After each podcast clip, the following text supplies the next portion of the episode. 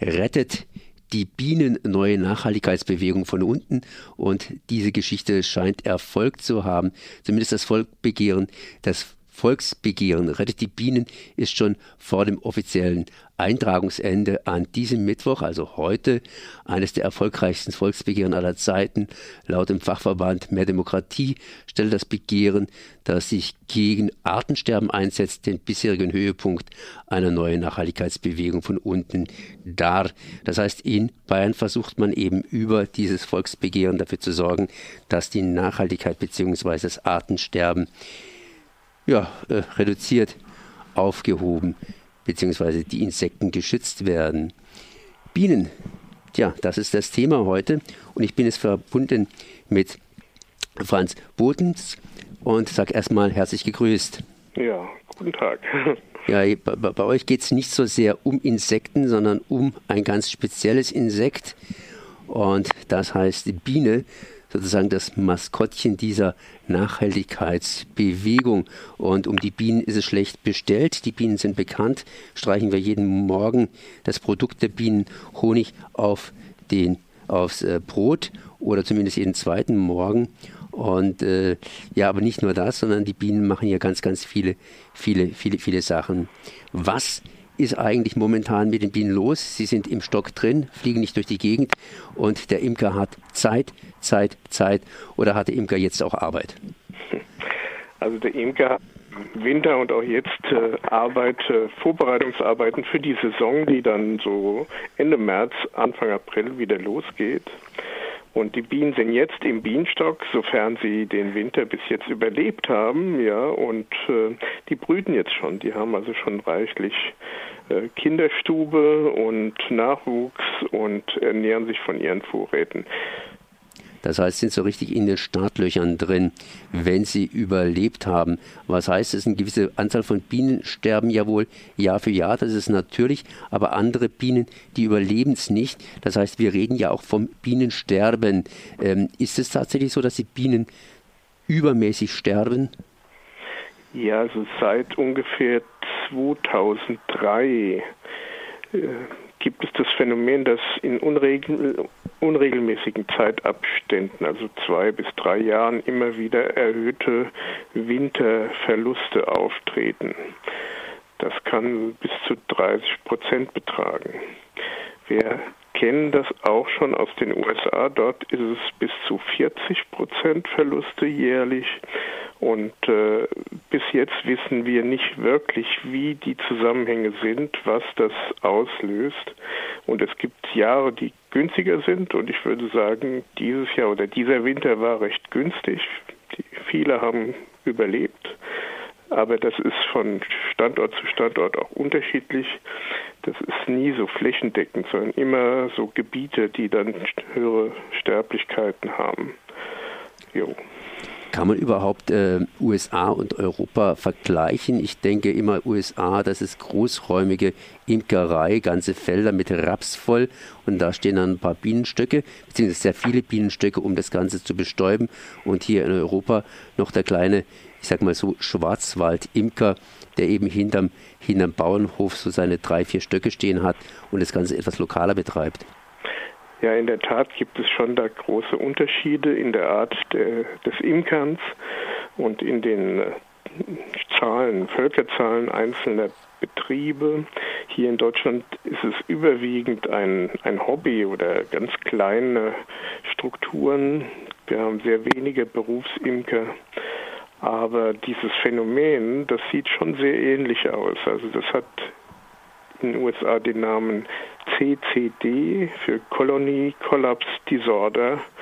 Und letztendlich, auch wenn wir das hier kaum benutzen, diese Abkürzung, ist es so ähnlich. Also es brechen Völker, gute große Völker plötzlich zusammen und es sind keine Bienen mehr in den Kisten. Das ist ein typisches Phänomen, ja. Gute große Völker, das heißt starke Völker. Wie viele Bienen muss eigentlich so ein Bienenstock haben, um als stark zu gelten? Ja, also die können so an die 50.000 Individuen haben in einem Volk. Und vielleicht müssen wir jetzt aber auch darauf zu sprechen kommen, dass ein Bienenvolk äh, von seiner Veranlagung her sehr unterschiedliche Größen haben kann. Das äh, passt sich dem Raum an, das es zur Verfügung hat. Wenn man jetzt einen hohlen Baum hat, der nur eine sehr kleine, begrenzte Menge an Platz bietet, dann bleiben das kleine Völker. Wenn man ihnen einen großen Raum zur Verfügung stellt, können die Bienen schon sehr stark werden, sehr groß werden. Und das ist vielleicht ein ganz wichtiger Aspekt bei diesem Thema, denn äh, durch diese großen Räume produzieren die Bienen dadurch, dass sie sich sehr stark vermehren, auch sehr viele Parasiten, die sich in der Brut vermehren. Und deshalb sind jetzt diese Nutztier-Honigbienen der Imker stärker von Problemen betroffen als Völker, die jetzt wild im Wald in einem hohen Baum leben und sehr klein bleiben, schnell schwärmen, die können gar nicht so viele Parasiten produzieren. Insofern haben die bessere Chancen. Das einzige Problem hierzulande ist, dass diese Nistmöglichkeiten und auch oft die Nahrungsangebote für wildlebende Bienenvölker sehr begrenzt sind. Das heißt, der Imker tut praktisch in, also das heißt, der Berufsimker tut praktisch in schwachen Zeiten zufüttern und äh, ja, beziehungsweise dann holen sich die Bienen äh, aus den Waben äh, die Zufütterung unter Umständen selbst oder so. Ja, also der Imker gibt schon im Winter manchmal noch Futter dazu, aber der Imker wandert manchmal auch. Also zum Beispiel, wenn man jetzt vom Schwarzwald äh, sich das anguckt, da gibt es hier manchmal diesen tollen dunklen Tannenhonig und da kommen auch Imker aus Norddeutschland und bringen ihre Völker in den Schwarzwald und können dort sehr schön Tannenhonig ernten. Und das kann natürlich wildes Bienenvolk, das irgendwo in Deutschland in einem hohlen Baum liegt, äh, lebt, nicht machen. Die sind darauf angewiesen, was so im Umkreis von ungefähr drei Kilometern an Nahrung ver verfügbar ist. Und dann natürlich aus dem Schwarzwald unter Umständen die schönen Schwarzwälder Parasiten an die Nordsee verfrachten. Ja, oder die aus dem Norden in den Schwarzwald verfrachten. Das ist auch ein Aspekt, aber das ist wohl gar nicht, also wir wissen nicht, wie die genauen Zusammenhänge sind, aber äh, wahrscheinlich spielt das nur eine untergeordnete Rolle. Ja. Ja, ich wollte ein bisschen mich dem Thema nähern. Das heißt, Bienensterben, woran liegt das Ganze? Das heißt, das sind auf der einen Seite die Parasiten, das heißt die Haltung der Bienen. Äh, da könnte natürlich der Imker speziell was tun.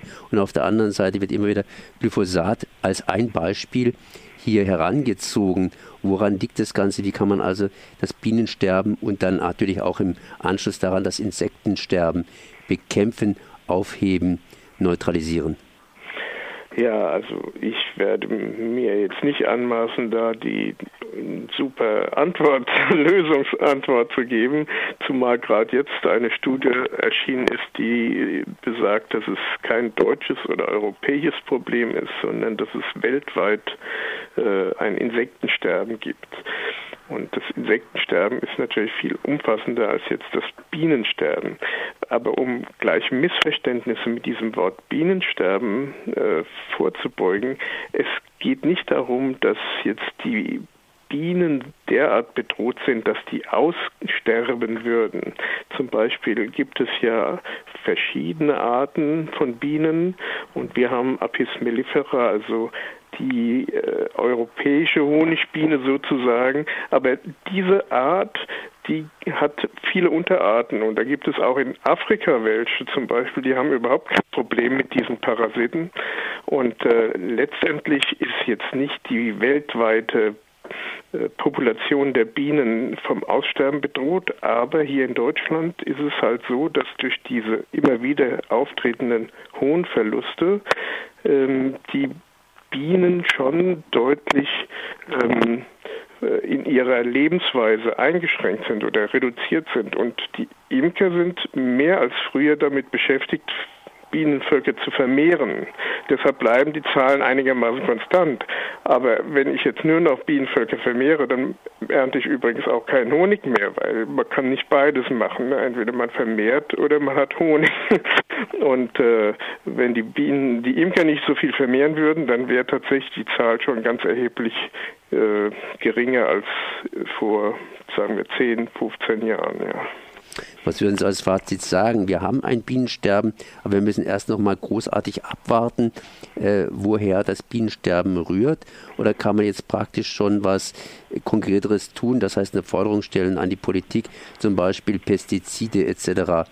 Ähm, reduzieren. Also es es sind natürlich viele Studien im Gange, es gibt auch schon viele Ergebnisse und es zeigt sich durchaus, dass auch Pestizide da wohl eine Rolle spielen. Also ins, zwar nicht direkt, dass sie Bienen töten, wobei das auch manchmal der Fall ist. Das war 2008 eben im Rheingraben auch bei Freiburg äh, der Fall. Da sind 11.500 Bienenvölker einfach durch ein Pestizid, das um ein, Rab, äh, um ein äh, Maissamen gewickelt war, äh, gestorben. Ähm, aber äh, die heute mm, bekannten Mechanismen sind wohl hauptsächlich derart, dass durch Pestizide die Immunabwehr der Bienen auch geschwächt werden kann. Und zwar auch durch Pestizide, die als Bienen ungefährlich eingestuft sind, wie manche Fungizide, wenn die in Kombination mit anderen äh, Chemikalien ausgebracht werden, können die dazu führen, dass die Bienen gefährlich werden. Und zwar nicht tödlich, aber äh, schwächend. Wenn das Immunsystem geschwächt ist, das ist wie bei einem AIDS-Patienten, der stirbt an einem Schnupfen, ja. So Franz Botens, das heißt, das Bienensterben von verschiedenen Seiten ist zu betrachten. Ich danke zumindest für dieses Gespräch. Merci. Bitte, tschüss.